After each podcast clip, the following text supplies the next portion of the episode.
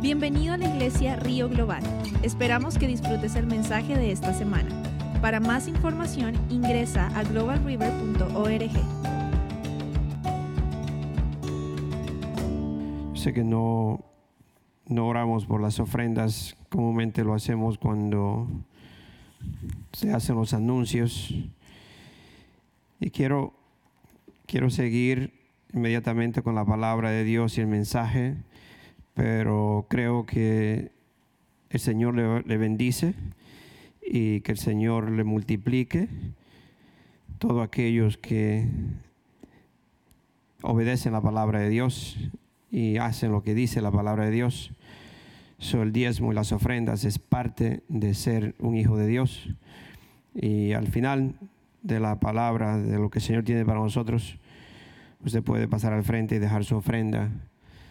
Y por ahora vamos a seguir con la palabra de Dios. Yo quiero, no quiero interrumpir mucho lo que el Señor está haciendo, ah, tomando ofrenda, pero que el Señor le bendice, le bendecirá a todo aquel que da con un corazón alegre. Así es que al final usted, si tiene su diezmo preparado, su ofrenda, puede pasar al frente y ponerlo en las cajas. Por ahora vamos a seguir con la palabra de Dios.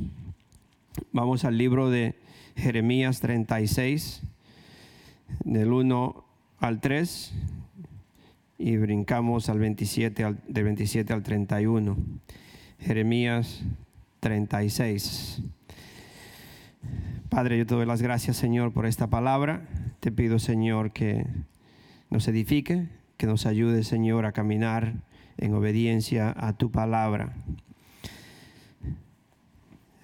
Jeremías 36, del 1 al 3. Quiero, no sé si, no quiero ser religioso, ni tampoco como eh, ser legalista en nada, pero se, me gusta a mí, la verdad, se, se, se ve la, la obediencia y se ve el respeto que hay cuando se lee la palabra de Dios. Entonces yo quisiera que como cristianos, como cultura de nosotros, empezáramos a, a tener esa honra y ese respeto en la presencia de Dios y cuando se lee la palabra de Dios. So, vamos a ponernos de pie y quizás yo le tenga que decir todos los domingos, pero me gustaría ver si ustedes se ponen de pie a cuando se lee la palabra de Dios. Cuando usted va a una corte y va a entrar el juez, le dicen pónganse de pie. Yo creo que el rey de reyes, señor de señores, se merece más que eso, ¿no? Amén.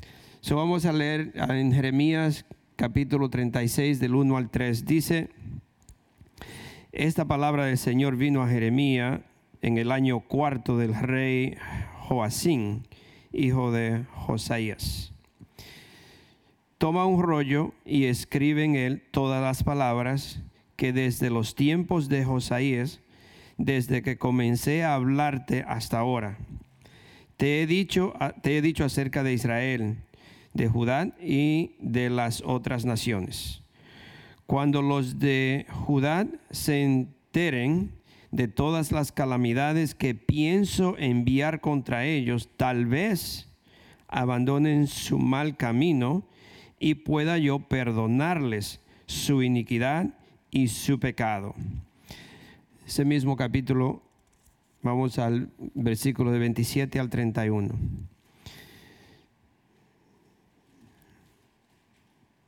Dice, luego que, luego que el rey, luego que el rey quemó el rollo con las palabras que Jeremías le había dictado a Baruch, la palabra del Señor vino a Jeremías. Toma otro rollo y escribe exactamente lo mismo que estaba escrito en el primer rollo quemado por, el, por Joacín, rey de Judá y adviértele a Joacín que así dice el Señor, tú quemaste aquel rollo diciendo, ¿por qué has escrito en él que con toda seguridad el rey de Babilonia vendrá y a destruir esta tierra y a borrar de ella a toda persona y animal. Por eso así dice el Señor acerca de Joacín, rey de Judá. Ninguno de sus descendientes ocupará el trono de David, su cadáver será arrojado y quedará expuesto al calor del día y a las heladas de la noche. Castigaré la iniquidad de él, la de su descendencia y la de sus siervos. Enviaré contra ellos y en contra de los habitantes de Jerusalén y de Judá todas las calamidades con que los amenacé, porque no me hicieron caso. Amén. Pueden sentarse.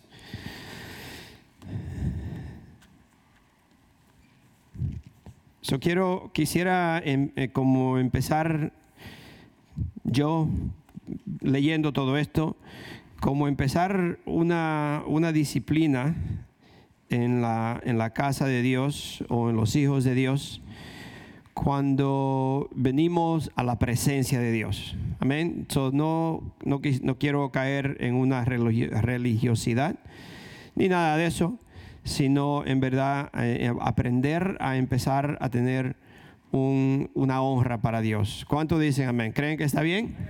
Amén. Gloria a Dios. el título de la, de la predicación hoy, si usted está escribiendo algo o si lo escribe, es la palabra de Dios se cumple. La palabra de Dios se cumple.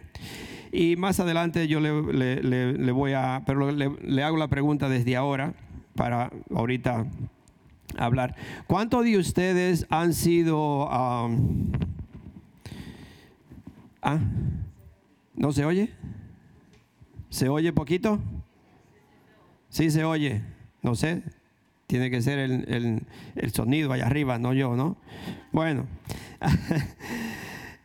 ¿cuántos de ustedes han sido, no sé cómo se dice, eh, eh, han tenido un amigo muy cercano que le ha sido infiel o que le ha hecho algún daño o que le mintió o que han sido heridos por un amigo muy cerca, muy cercano. ¿Alguno de ustedes? ¿Nadie? Yo cuando estaba en la escuela en Santo Domingo, había un muchacho que incluso yo creo que yo le perdoné porque eso todavía estábamos chiquitos, ¿no? Pero se llamaba Víctor. Y era muy, muy amigo mío. Bueno, yo lo consideraba uno como muchacho, ¿no? Cree que tiene un amigo. Y Él iba, yo vivía más arriba del pueblito, él vivía en un pueblito pequeñito y yo vivía más como tres kilómetros de, ahí, un poquito más. Y él iba, porque yo vivía en una finca grande, y él iba y salíamos los dos a, tirar con un, matando esos pájaros que uno mata en los campos, ¿no? Y comíamos mango y así. Y él vivía en el pueblo, en el pueblito donde estaba la escuela. Y un día no sé quién fue, alguien le dijo a él que parece que yo dije algo de él. Y supuestamente eh, cuando salimos, allá, no sé si se acuerdan, en el recreo, le dan a unos recreos, eh, salí a recreo, él quería pelear conmigo, pero sin preguntarme. Yo nunca fui muchacho de pelea, quizás porque no era muy fuerte. no sé, pero nunca fui así de, pelear. Entonces, pero sí, yo me enojé y, le dije, ok, cuando salimos. Y no sé qué pasó, que se fue, pero de ahí en adelante jamás le hablé. El tiempo que tuvimos en la escuela, jamás le hablé.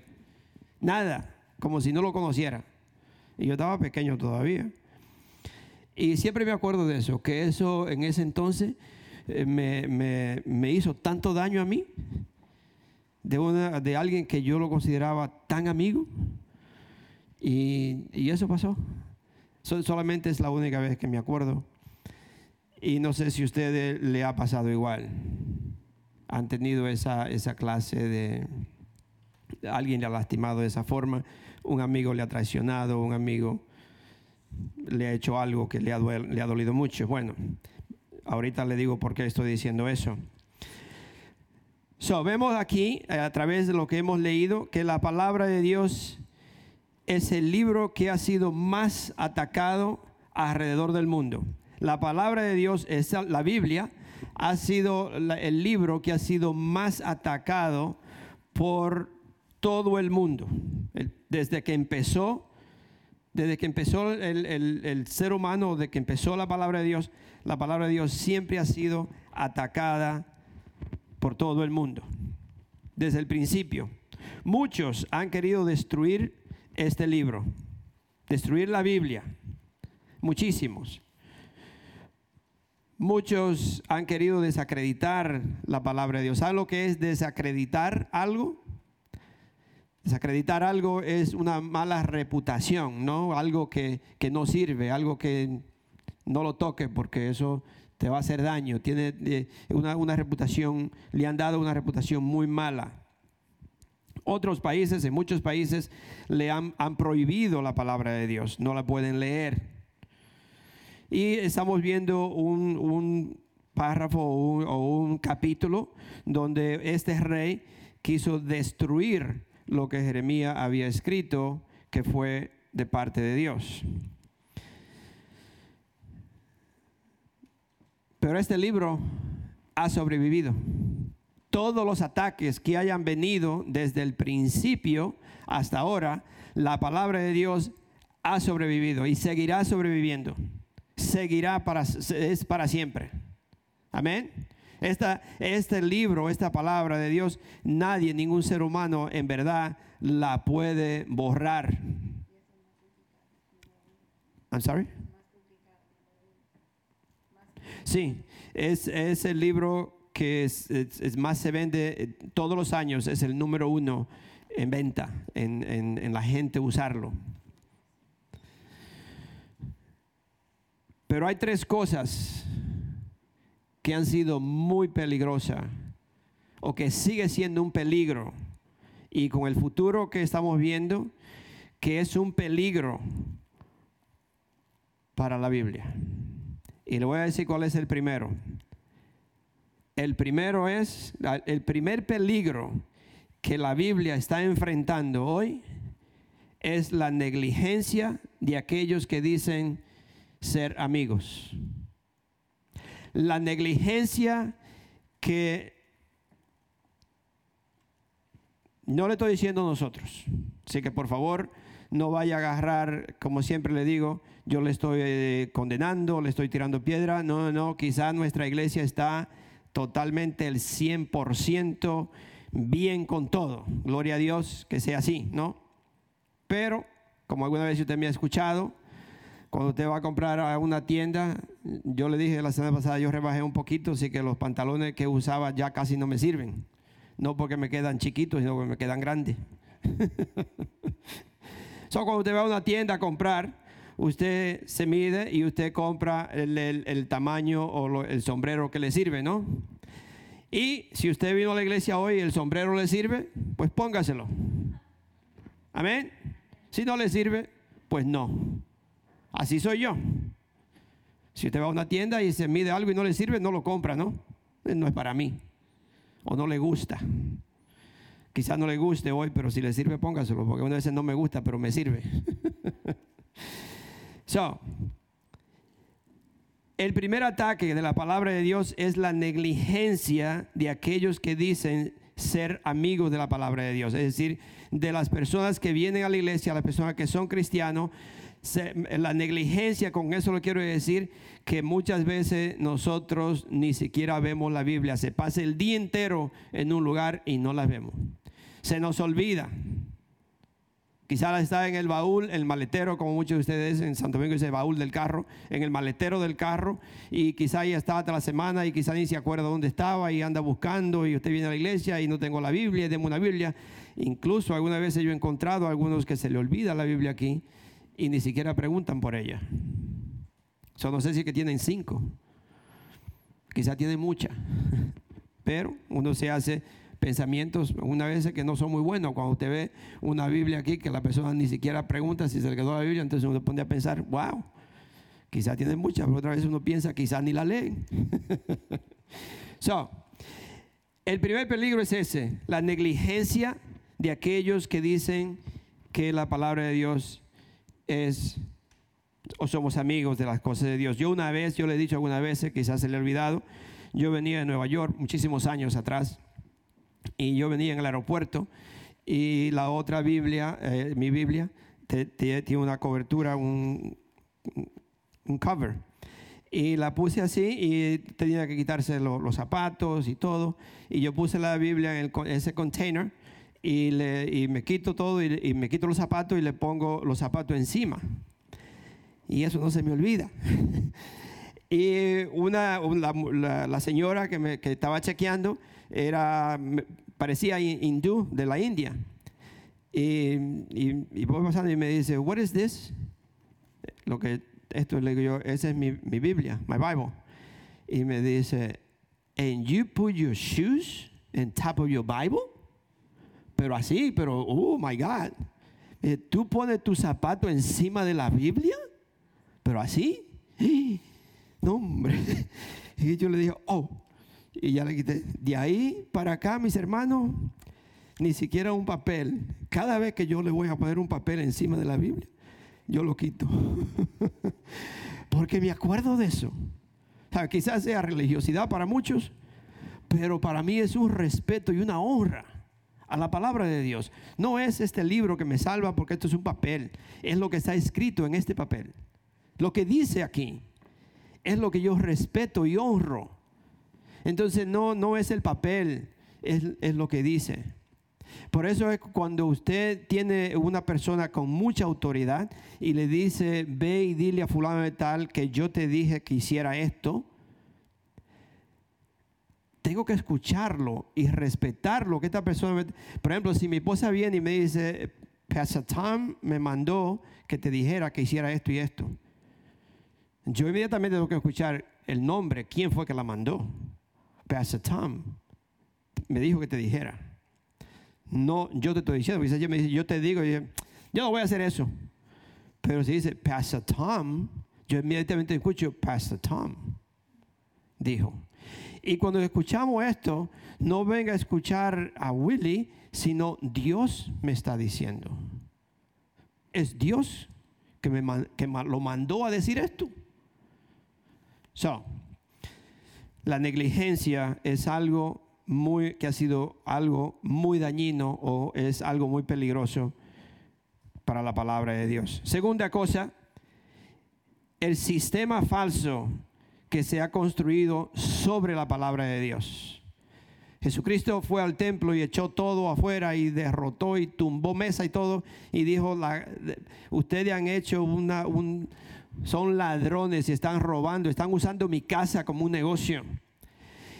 Y hoy en día, mis hermanos, la, palabra de Dios se está usando o se ha usado como un negocio, un sistema falso. Han creado una, una forma falsa de lo, de lo, que dice la palabra de Dios. Interpretar la palabra de Dios para que usted se mantenga en un lugar haciéndole cosquillas a sus ojos, a sus oídos, para que usted se mantenga bien, para que usted le guste el mensaje, para que usted no, no piense mal. No, se ha hecho un sistema, una forma falsa. Maestros falsos o predicadores falsos, como usted le quiere llamar, pastores falsos, sea quien sea. Ese es otro, otro peligro grandísimo para la palabra de Dios, donde mucha gente lo está usando solamente para sus propias ganancias. Y mis hermanos, eso está destruyendo la palabra de Dios. Muchísima gente ya no creen en lo que está escrito no creen en la palabra de Dios. Por eso le dije lo que le digo hoy, que la palabra de Dios se va a cumplir. La malinterpreten, o la tuerzan, o digan que no sirve, o la quemen, la palabra de Dios se cumple. Lo que está escrito se cumple, porque ya está escrito. Yo puedo quemar esta Biblia, pero lo que, lo que Dios dijo ya está. Él lo escribió para que usted y yo lo viéramos y, y, lo ponemos a práctica y creerlo porque lo que está escrito se cumple. Yo puedo quemar el papel, pero la palabra de Dios no se quema. Amén. So, yo quiero asustarlo. Yo lo que quiero que todos nosotros como hijos de Dios vamos a crecer el entendimiento que tenemos que tener como hijos de Dios de honrar y respetar a Dios y vivir una vida que le agrada a Dios. Tercera cosa, tercera cosa que le ha hecho mucho daño es la guerra que le han hecho todas aquellas personas que odian la palabra de Dios la guerra que le han hecho. Sea, sea, hoy en día no se puede predicar en ningún lugar público como las escuelas. Yo creo que las cortes solamente la usan como un, no sé cómo, le pone que te ponga la mano y que usted jure, pero ya, ya es un desastre lo que han hecho de eso. Eh, yo pienso que, que, si usted va a la corte y le dicen que si usted jura y le pone, ¿para qué lo voy a jurar si aquí todos mienten? Yo no voy a poner las manos en la palabra de Dios si tú me vas a hacer que mienta. ¿Se ha dado cuenta que muchas veces en la corte le dan menos, menos castigo si usted miente? Si usted dice, oh, sí lo hice, pero entonces tiene que declararse culpable aunque no haya hecho nada para que le bajen la, la sentencia. O si yo menciono el nombre de alguien, me bajan la sentencia. Entonces, ¿para qué jurar en el nombre de Dios si voy a mentir? No, usted dice, no, yo no voy a mentir. Si yo pongo la mano encima de la palabra de Dios, jurando que yo voy a decir la verdad, porque la palabra de Dios es verdad, entonces yo voy a decir la verdad.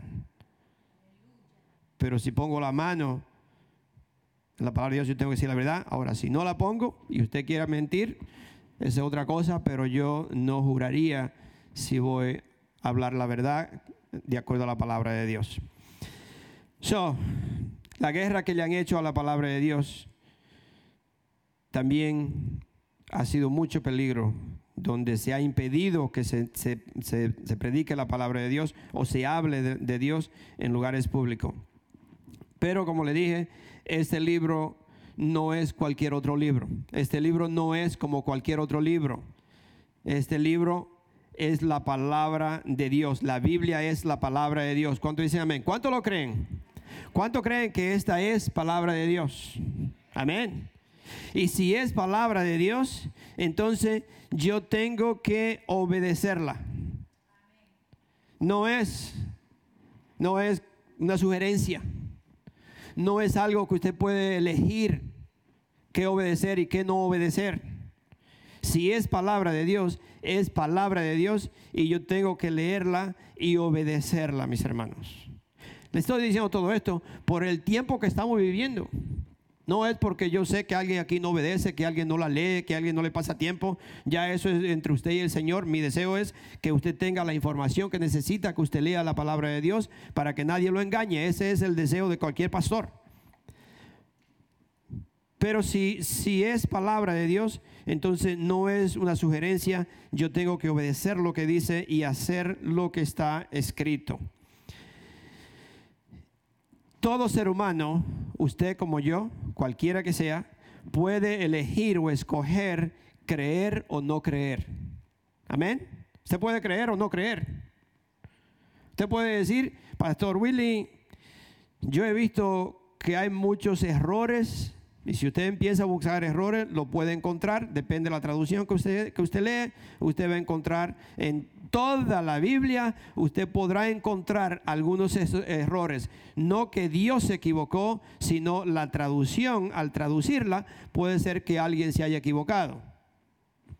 Y quedó escrito o pudieron usar algunas palabras que no necesariamente tienen una traducción eh, específica So hay que asimilar algo, hay que eh, usar una palabra que, que, se acerca a eso.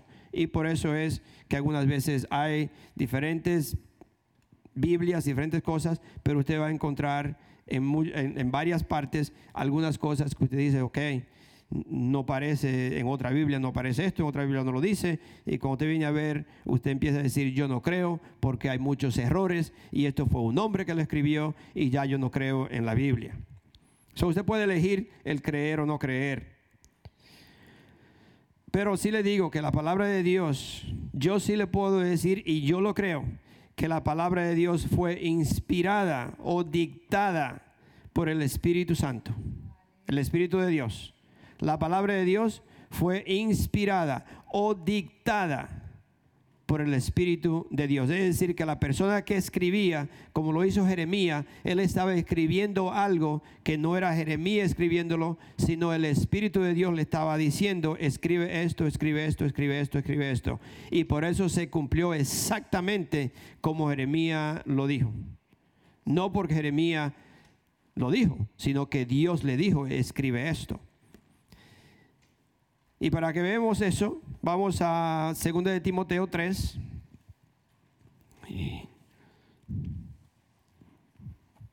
Segunda de Timoteo capítulo 3. Esta hora, a la hora, a las 2 de la tarde, le gusta. Mejor, no, no me tiene que contestar. le gusta más que a las 2. Yo creo que mejor ahora porque usted viene ya lonchado, ya no está pensando en, en Golden Corral o en la casa ya usted vino lunch y ya no necesita salir temprano. Segunda de Timoteo capítulo 3 del versículo 16 al 17. Dice, toda la escritura, toda, si usted ve esa palabra, subraya toda, toda, ¿qué es todo? Todo, toda, toda a decir que no, no puede decir esta parte ni aquella parte, sino toda. Toda la escritura es inspirada por Dios y útil para enseñar, para reprender, para corregir y para instruir en la justicia. A fin de que el siervo de Dios esté enteramente capacitado para toda buena obra. Decir, que la palabra de Dios es inspirada por el Espíritu Santo, el Espíritu de Dios. Inspirada quiere decir que la palabra de Dios, o la persona está como si, por decir así, como si fuera una visión. No está en, en su propio entendimiento y está escribiendo. Escribió, pero era el Espíritu de Dios le estaba hablando. Y vemos también lo mismo en Primera de Pedro, capítulo 1. Primera de Pedro, capítulo 1, el versículo 20 al 21. Dice, Cristo, Cristo a quien Dios escogió antes de la creación del mundo, se ha manifestado en todos los últimos tiempos. Ah, estoy, estoy en, otra parte. No, segunda de Pedro, perdón. Segunda de Pedro, capítulo 1. Sorry.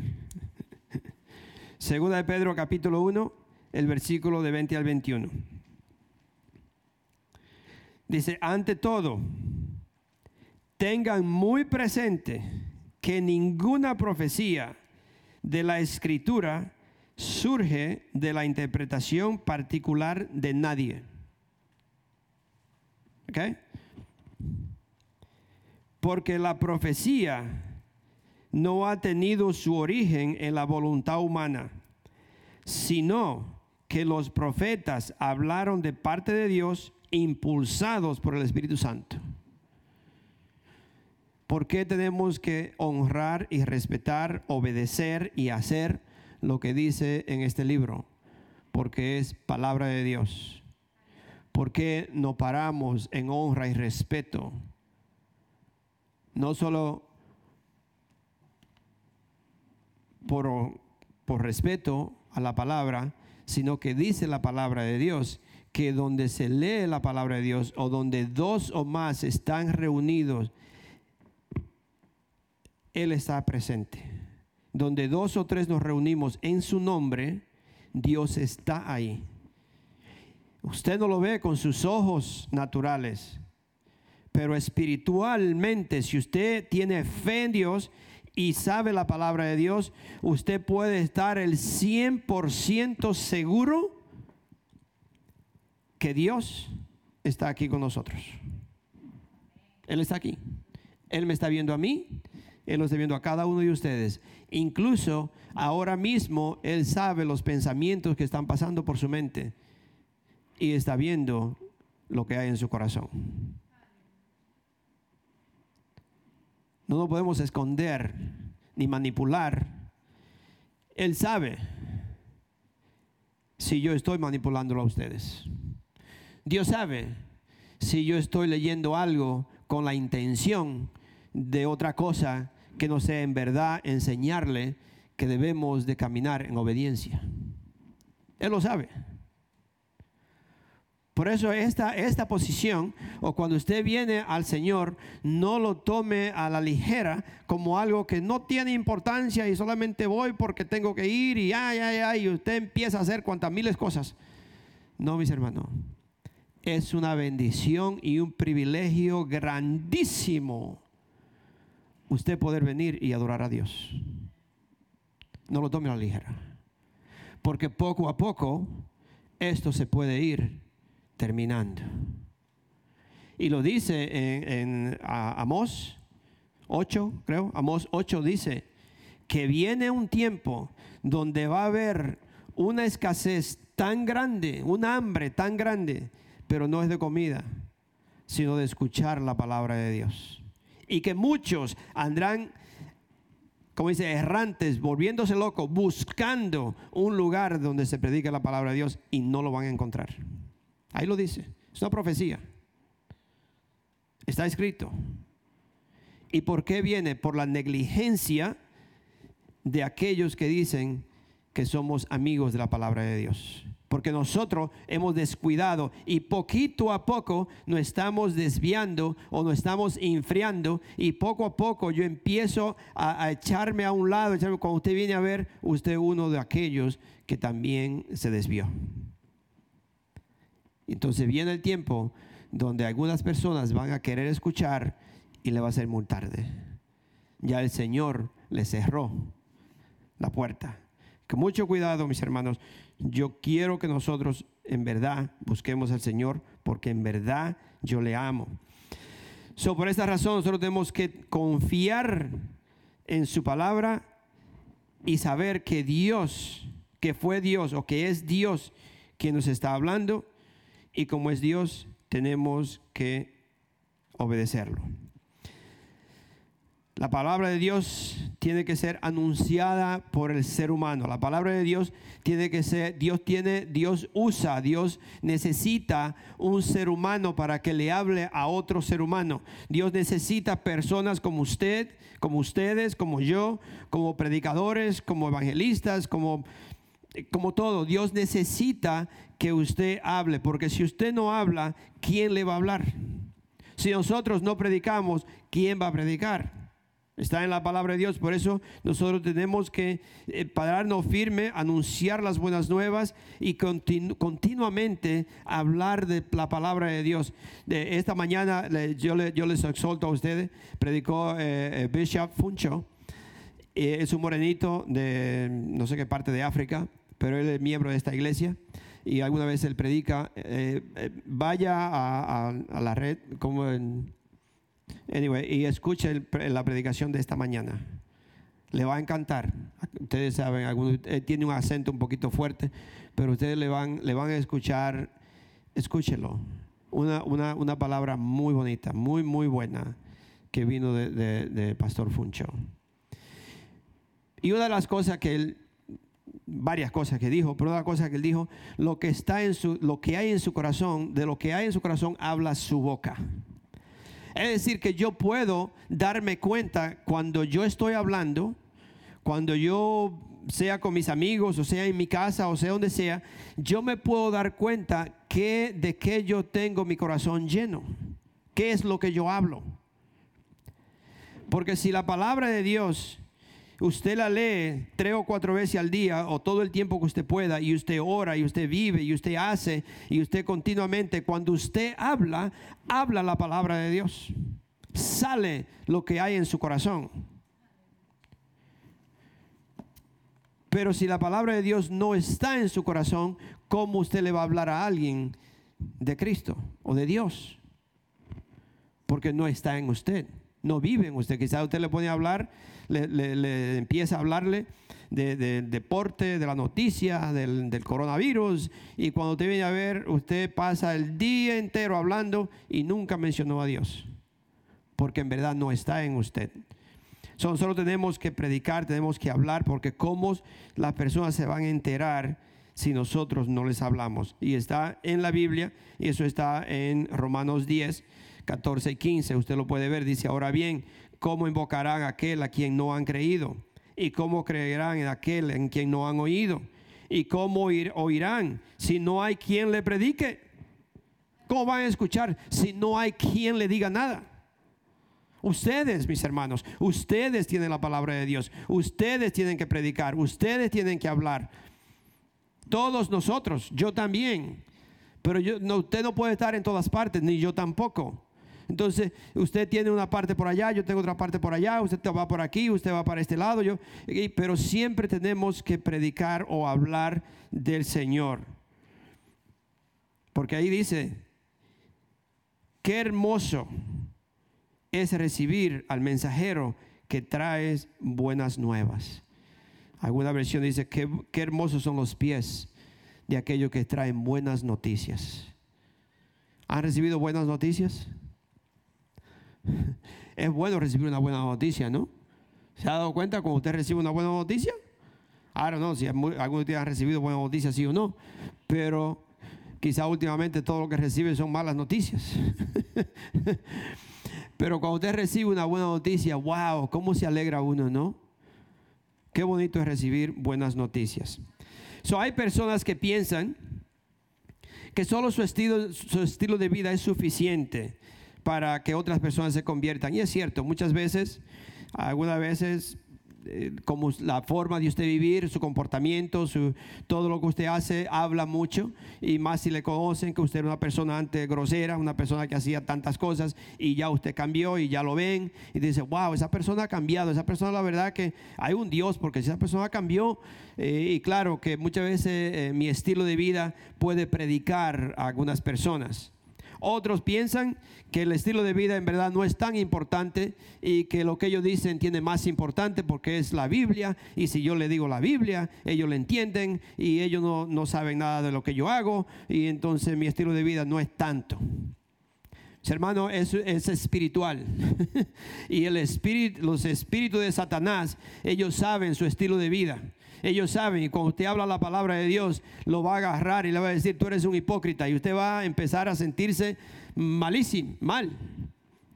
Pero también mi estilo de vida nada más, y si yo no vivo la palabra de Dios, si yo no hago en mi casa todo lo que dice, solamente soy buen cristiano, y cuando te viene a ver hay, hay un, algo que no trabaja. Entonces las dos cosas van juntas. Mi estilo de vida tiene que coincidir con la palabra de Dios y la palabra de Dios tiene que coincidir con mi estilo de vida. No si va mal, pero si va bien. Entonces yo tengo que hacer las dos cosas. Tengo que vivir una vida santa, una vida que le agrada a Dios, una vida que concuerda con la, con la palabra de Dios y así yo puedo hablarle a los demás de Jesucristo. Porque yo predico o yo vivo lo que predico. Entonces nosotros tenemos que vivir lo que estamos predicando, no predicar una cosa y vivir de otra forma. Para ser efectivo tenemos que vivir lo que estamos predicando. So, mis hermanos, cuando usted lee la palabra de Dios, tenemos que ponerle atención y hacer lo que, lo que nos está diciendo o obedecer lo que está en la palabra de Dios. Yo quiero ir rapidito con algunos versículos porque no, no va a tiempo a terminar rápido. Vamos rapidito, eh, usted lo puede escribir en Jeremías 35, versículo 17. Cuando usted lee, cuando usted escucha la palabra de Dios, cuando usted lee la palabra de Dios, usted tiene que obedecerla. Tenemos que obedecerla. Yo, cuando yo le digo usted, me estoy incluyendo yo también. Es decir, que no le estoy diciendo usted y yo no, sino todos nosotros tenemos que obedecerla. Dice el 17, dice, por eso así dice el Señor Dios Todopoderoso, el Dios de Israel. Cuando Jeremías le leyó esto al, al, al rey, el 17 dice, por eso, así dice el Señor Dios Todopoderoso, el Dios de Israel, voy a enviar contra Judá y contra todos los habitantes de Jerusalén todas las calamidades que ya les he anunciado, porque les hablé y no me obedecieron. Los llamé y no me respondieron. Le voy a mandar las calamidades que ya yo he decidido mandarle. ¿Por qué razón? Porque yo le hablé y no me escucharon. Yo le hablé y no me obedecieron. So, mis hermanos, tenemos que poner atención a la palabra de Dios, hacer lo que dice, porque si no vienen cosas. Dios no me está, Dios no está viendo a ver dónde yo fallo, usted falla y decir, ah, te merece este castigo. No, Dios, Dios no es así. Ya está escrito, ya está en la palabra de Dios. Antes de esto, Dios le dijo a todos, obedezcan, obedezcan todos mis mandamientos, todo lo que está escrito, obedézcanlo para que así te vaya bien. Entonces cuando yo desobedezco a Dios, ya lo que está escrito me va a caer, porque está escrito y la palabra de Dios se cumple. Dios no la puede regresar. Ahora, si yo me arrepiento, si yo le pido perdón a Dios, Dios me perdona y Dios me protege de lo, de lo que ya está escrito para las personas que desobedecen. Dios es un Dios de misericordia y si yo me arrepiento, Él me perdona. So aquí vemos que este rey Joacín, al cual Jeremías le habló, no solo que no obedeció la palabra de Dios, pero se burló. La quemó, se estaba calentando en el, en el fireplace. ¿Cómo se dice fireplace? Anybody? El fireplace, ¿cómo se dice fireplace? ¿Ah? El calentador, la chimenea. no sé. Se estaba calentando con sus pies, me imagino así, calentando y aquel muy de mucha burla le, le, estaba leyendo y dice, dame la página. Al fuego. Lee la otra. La otra. Al fuego. Era una burla. Una burla, la verdad. No era ni siquiera, eh, yo creo que ni estaba escuchando lo que, lo que estaba leyendo, le leían y se burlaba. Dame la página y la quemaba. Eso no solamente que él no obedeció, él se burló. Mis hermanos, y está, no le voy a leer porque no tiempo, pero si usted lo quiere leer, en Deuteronomio 17, del 18 al 20, Dios le dijo que cuando, cuando ustedes tengan un rey, que ya sabía que Israel más adelante iba a querer hacer como todas las naciones, pidieron un rey, pero ahí le dice, cuando usted haga, cuando tengan un rey, y el rey tiene que copiar la ley, que la copie y la lea diario y la aplique a su vida, la obedezca y que nunca se crea más que ustedes. Cuando usted vea un líder, un pastor, sea quien sea, que se crea más porque tenga una corbata, pídale a Dios que le ayude. Porque puede ser que esta persona se ha puesto en una posición que Dios fue Dios quien lo puso. Porque nadie es más que nadie. Usted me ha escuchado a mí decirlo siempre. Aquí no vengan orgullosos porque usted le va a caer piedra. Yo no, no vengo con corbata porque sea más que nadie. Solamente vengo así porque siento que Dios me dice. Pero si usted viene con su, su chancleta y así que Dios le dice que usted le sirva a Dios, sírvale a Dios así. ¿Ok? Pero aquí no hay más, no hay nadie, más que nadie. So, el Señor le dijo en Deuteronomio que el rey tenía que copiar, hacer una copia de las leyes, las leyes de Dios, practicarla él diario, leerla diario, para que él eh, tuviera un entendimiento y que el rey no se hiciera o no pensara que era más que los otros.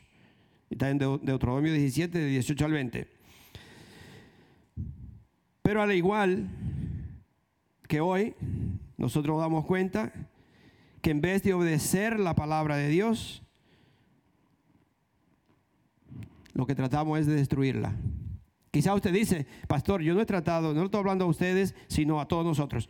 Quizá usted dice, yo nunca he tratado de destruir la Biblia, pero mi estilo de vida la leo y no hago lo que dice, yo la estoy destruyendo, porque por eso es que muchas personas dicen, yo no, yo no quiero ser cristiano. Los cristianos son hipócritas. Yo lo he dicho varias veces, ¿no? ¿Se ha dado cuenta cómo el mundo sabe cómo un cristiano se debe comportar? Una gente que nunca ha leído la Biblia sabe cómo un cristiano debe comportarse. Un día yo le pregunté, acá, ¿cómo tú sabes si tú no lees la Biblia? El espíritu en esa persona que es del mundo o que es del enemigo sabe, conoce al espíritu que vive en mí y él sabe si yo soy un hipócrita, sí o no. Y me lo dice en la, propia cara. Me dice, yo no quiero ser como tú. Para eso prefiero ser como soy, porque yo no soy hipócrita. Son mucho cuidado, mis hermanos. Mucho cuidado. Nosotros podemos decir, yo estoy destruyendo la Biblia, pero estoy destruyendo el testimonio de los cristianos al no vivir de acuerdo a lo que dice la palabra de Dios. Le pedimos dirección a Dios, pero muchas veces ya hemos hecho la decisión que quiero hacer. Le pedimos dirección, le estamos pidiendo al pastor o a quien sea, pastor, por favor, ore por mí por esto o ayúdeme por esto, pero ya yo hice la decisión que yo voy a hacer lo que yo he pensado hacer. Aunque yo ore y diga y usted ore, pero ya yo hice la decisión, ya yo la voy a hacer. Y está en la Biblia, eso está en la Biblia. Cuando uno hace la decisión sin pedirle a Dios, mira lo que dice en Jeremías 42. Jeremías 42, el 2 y el 6. Dice, y le dijeron al profeta Jeremías, por favor, por favor, atienda a nuestra súplica y ruegue, o ruega, le, dijeron al, profeta, le dijeron, por favor entienda esta súplica y ruega al Señor tu Dios por nosotros, los que quedamos, como, como podrás, como podrás darte cuenta, antes éramos muchos, pero ahora quedamos solo unos cuantos. Por favor, pídele a Dios que te hable y que te diga. Antes nosotros éramos mucha gente y ahora nada más estamos un poquito. Pide a Dios por nosotros. Ajá. Hasta el 6. Jeremías respondió. Perdón, ¿dónde me quedé? el 4. Jeremías respondió. Oh, perdón, el 3 dice, ruega para que el Señor tu Dios nos indique el camino que debemos seguir y lo que debemos de hacer. ¿Ok? Le están pidiendo al profeta, al pastor, por favor, pastor, ore por nosotros para esto y esto y esto, para ver qué debo de hacer. Jeremías les responde, yo los, yo los he oído. Voy a rogar al Señor, el Dios de ustedes, tal como me lo han pedido les comunicaré todo lo que el Señor me diga y no les ocultaré absolutamente nada. Ok. Le mandaron que ore por ellos, pide al Señor por nosotros y nosotros vamos a hacer lo que tú nos digas porque quiero, queremos saber, tener dirección, qué vamos a hacer y que el Señor te hable a ti y tú nos hablas a nosotros. Mire ese mismo capítulo, el versículo 19 al 22. Mírelo. Viene Jeremías, le dice lo que el Señor le dijo y aquí viene el, 19 al 22, dice, remanente de Judá. Y le habla fuerte. Cuando ve los signos, eso es que el Señor está hablando, Jeremías está hablando fuerte. Remanente de Judá. El Señor les ha dicho que no vayan a Egipto. Sepan bien que hoy les hago una advertencia seria. Ustedes cometieron un error fatal cuando me enviaron al Señor Dios de ustedes y me dijeron, ruega al Señor nuestro Dios por nosotros y comunícanos todo lo que Él te diga para que lo cumplamos. Hoy se lo he hecho saber a ustedes, pero no han querido obedecer la voz del Señor, su Dios, en nada de lo que Él me encargó comunicarles. Por lo tanto, sepan bien que en el lugar donde quieren residir morirán por la guerra, el hambre y la peste. Hay que poner atención. Si usted pide oración por algo, si usted pide dirección, si usted está diciendo, pastor, o sea quien sea, usted mismo pidiendo a Dios, usted solo en su casa, porque no solo el pastor no tiene más, el Espíritu Santo vive en ustedes igual que vive en mí. Usted también tiene una relación con Dios. Si tiene relación, usted puede orar en su casa. Claro que la oración eh, eh, corporal quizás se oye mejor, pero nosotros tenemos relación con Dios y usted lo puede hacer en su propia casa. Pero si usted le pide dirección a Dios, no ya, ya la decisión que usted tenía tiene que esperar que Dios le diga que esa es la decisión correcta. Espere, pídale a Dios. Dios le habla, el Espíritu Santo que vive en nosotros les habla, pero algunas veces el Espíritu Santo lo va a hacer esperar a ver si en verdad usted confía en Dios, a ver si en verdad usted aprende a escuchar la voz de Dios. Y por eso muchas veces usted ora y usted no escucha nada, ni, ni nada. Sigue esperando, porque si no escuchó nada, ¿qué pasa cuando un hijo le dice, le, pide algo y usted no le dice nada? Eh, ¿Qué le está diciendo? ¿Sí o no? Ninguna de las dos cosas pues espera. Si el muchacho va y hace lo que, lo que, lo que le pidió, si usted decirle sí, entonces sí, y yo te dije que lo hiciera, no me dijiste nada, entonces ¿por qué lo hiciste? Sí, porque si no te dije sí ni no, ¿qué voy a decir? Espérate, hasta que yo te diga sí. ¿Sí o no? Amén. So, si usted le ora a Dios, si usted le pide a Dios y usted no escucha nada, espere. Sigue esperando, puede ser que lo haga esperar una semana, un mes, un año, no se sabe, pero espere, porque le va a ir bien si aprende a esperar. Amén. Jesus help us. En el Salmo 119, 89 dice, tu palabra, Señor, es eterna y está firme en los cielos. Ya vamos a terminar. En Mateo 24, 35 dice, escríbalo para que usted lo lea en la casa.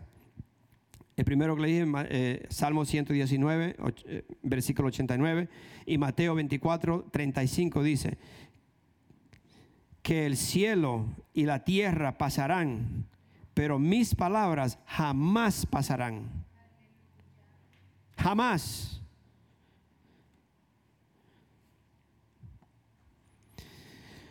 So, la palabra de Dios se cumple. La palabra de Dios se va a cumplir, mis hermanos, se cumplirá.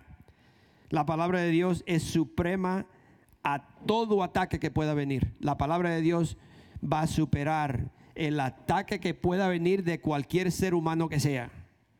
Usted la puede quemar, usted puede decir que usted hace lo que dice la Biblia y usted está siendo un hipócrita, hace lo que sea, pero la palabra de Dios se cumple, mis hermanos. Se cumplirá. Y yo se lo, yo se lo aseguro, si usted lee la Biblia, usted ve que se ha cumplido, se, se ha ido cumpliendo punto por punto. Todo se, va cumpliendo. Y todo, todo, todo, todo ha quedado escrito para nuestra advertencia. Esa es la razón que está escrito, mis hermanos, para que nosotros, para que usted no cometa el mismo error que cometieron nuestros antepasados. Porque cuando uno está mayor de edad, usted tiene mucha inteligencia o sabiduría o experiencia, como usted le quiera llamar, y usted aconseja a los hijos? Quizás porque usted ha pasado por situación que usted no quiere que sus hijos pasen, y usted le quiere, tiene que decirle, mira, no haga esto porque yo sé lo que pasa cuando uno hace eso. Si usted pone la mano eh, en la estufa cuando está prendida, usted se quema, ¿no? Entonces, que si usted ve a un niño que la va a poner porque no sabe, usted le dice, no, no, no, no, no, no, mira que te vas a quemar. Yo le he dicho alguna vez, yo una vez salí con mi nietecito, no este que tengo ahora, el otro, que estaba pequeño, tenía como cuatro años, y tenía una moto y salimos la moto, y yo le digo, eh, demóntate por este lado porque este lado tiene el mofle y le empiezo a explicar todo lo de la moto. Es caliente y esto y te pones de este lado. Y él como que es curioso, como era el, el, mofle, se, estaba muy, era niquelado, muy brilloso, él no veía que eso estaba caliente. Y él pensaría, me imagino, no, mi, mi, abuelo me está hablando mentiras, eso está caliente. Yo lo estaba mirando y lo veo que se le va acercando, acercando. Yo me hago, el, como dice uno, el chivo loco, ¿no? Y le va, le va poniendo, y cuando lo agarra, yo lo dejé agarró el mofle en la parte de arriba, de casi donde está la máquina del motor, que ahí se calienta peor todavía. Y lo, pero lo agarró nada más así y, y lo y, y le digo, oh, está caliente. Así le dije, está caliente. Yeah, I said, oh, okay, now you believe it. Now, lo crees. Está caliente. Cuando llegamos a la casa, cuando llegó la mamá del trabajo, la llevó al garaje y le dijo como por media hora todo lo de la moto y nunca toque esto, mami. Uy, eso es calientísimo, mami. No lo toque. Jamás. ¿Sí? Entonces, por experiencia, por la edad que uno tiene, por lo que uno ha pasado y ha visto y tiene ya experiencia de otras personas, uno habla y le dice, mira, no haga esto porque te va a ir mal. si sigue, esto, eh, si, si sigue este camino, te va a ir de esta forma y de esta forma. Cámbiale, no vaya así. Y por eso está escrito, para terminar, ya le dije en 1 Corintios 10, bueno, no le dije, pero vamos ahí y terminamos con esto. Para, y también usted lo puede leer en Hebreos 3, del 17 al 19. Pero en 1 Corintios 10, del 1 al 13, y terminamos con este. Dice, no quiero que desconozcan, hermanos, que nuestros antepasados estuvieron todos bajo la nube y que todos atravesaron el mar. ¿Ok? Está escribiendo algo. Pablo a través del Espíritu Santo nos está escribiendo algo que ya él sabía o que me imagino lo había leído, no sé, pero el Espíritu Santo le está diciendo, escribe esto para que quede escrito y esto es para advertencia de aquellos que vendrán más adelante. ¿Ok? So, todos atravesaron el mar. Todos ellos fueron bautizados en la nube y en el mar para unirse a Moisés. Todos también comieron el mismo alimento espiritual, como hoy, como ahora. Todos nosotros estamos comiendo el mismo alimento espiritual, todos estamos escuchando lo mismo, todos estamos en el mismo lugar. Todos comieron el mismo alimento espiritual y tomaron la misma bebida espiritual, pues bebían de la roca espiritual que los acompañaba y la roca era Cristo. Por eso cuando Moisés le pegó a la roca, no se dio cuenta que le estaba pegando al Hijo de Dios. Usted diría, no, pastor, pero era una roca. Sí, en lo natural era una roca, pero la Biblia dice que era Jesucristo. no sé, ¿ok? Bebían de la roca espiritual que los acompañaba y la roca era Cristo. Sin embargo, la mayoría de ellos no agradaron a Dios y sus cuerpos quedaron tendidos en el desierto. Todo eso sucedió para servirnos de ejemplo, a fin de que no nos apasionemos, apasionemos por lo malo como lo hicieron ellos. No sean idólatras como lo fueron algunos de ellos, según está escrito.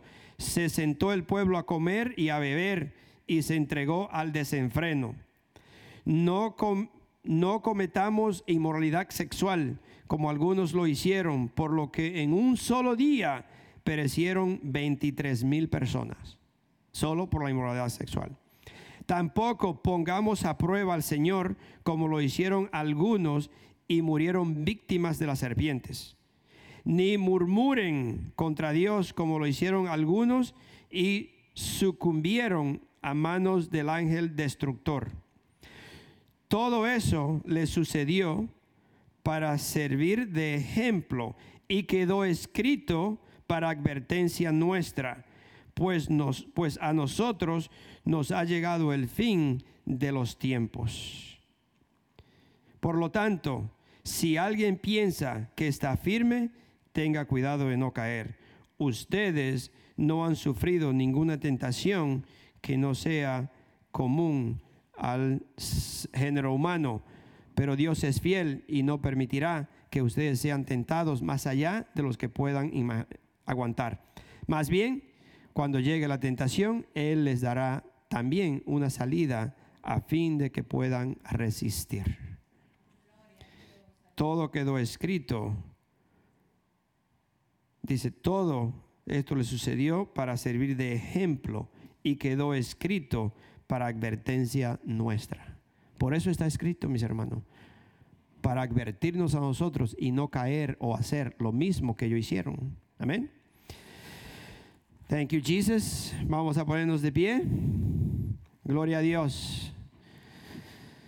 Padre Santo, yo te doy las gracias. Yo me deleito, Señor, en estar en la casa de Dios. Yo te pido, Señor, que así se llegue el día de que estos tus hijos, Padre, vengan a la iglesia no para mirando la hora o pensando, Señor, que tanto se tarda, que tengo que hacer, tengo que salir, tengo que hacer algo. Señor, que este tiempo, Señor, sea dedicado específicamente para ti. Señor, y que al llegar a la casa de Dios, nosotros vamos a, a, dejar todo afuera y decir, el tiempo que estoy aquí es para mí y para mi Dios.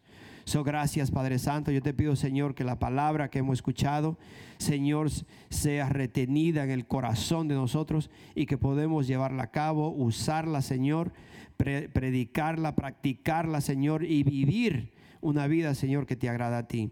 Gracias, Señor. Bendice a estos tus hijos. Cuida de ellos, Señor, de Señor, de todas las epidemias y todo lo que anda, Señor, que tus hijos sean protegidos, Padre, y que tu sangre poderosa les cubra a ellos y a su descendencia, Señor. Gracias, gracias, Padre Santo. En el nombre de nuestro Señor Jesucristo, amén y amén. Si alguien quiere oración puede pasar al frente, vamos a escuchar una alabanza y nos vamos. Bueno, nosotros tenemos que ir a la playa ahorita. Ustedes no sé si se van a cambiar o van a ir, no sé.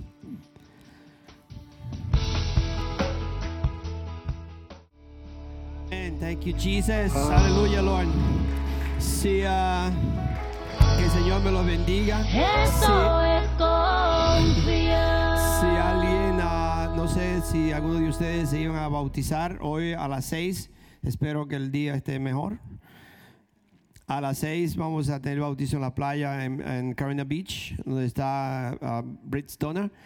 Y si alguien se va a bautizar, que pase al frente, vamos a, orar por ustedes. Am, no sé si se van a bautizar, sí o no, pero si alguien, si es que, si no, lo vemos ya. Oh, thank you, Jesus. Woo. Thank you, Lord. Amén.